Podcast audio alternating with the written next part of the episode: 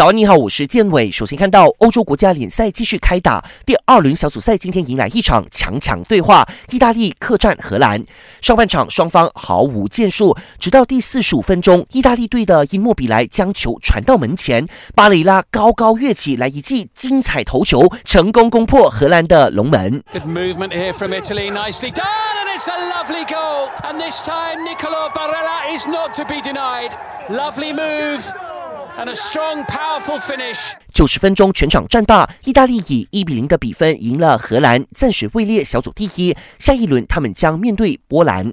波兰刚刚赢得惊险，在落后一球下，凭借两个头球破门扭转局势，以二比一击退波黑。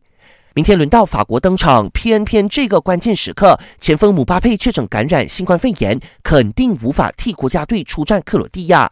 这已经是继博格巴、恩东贝莱、阿瓦尔和曼丹达之后，法国国家队的第五位确诊的球员。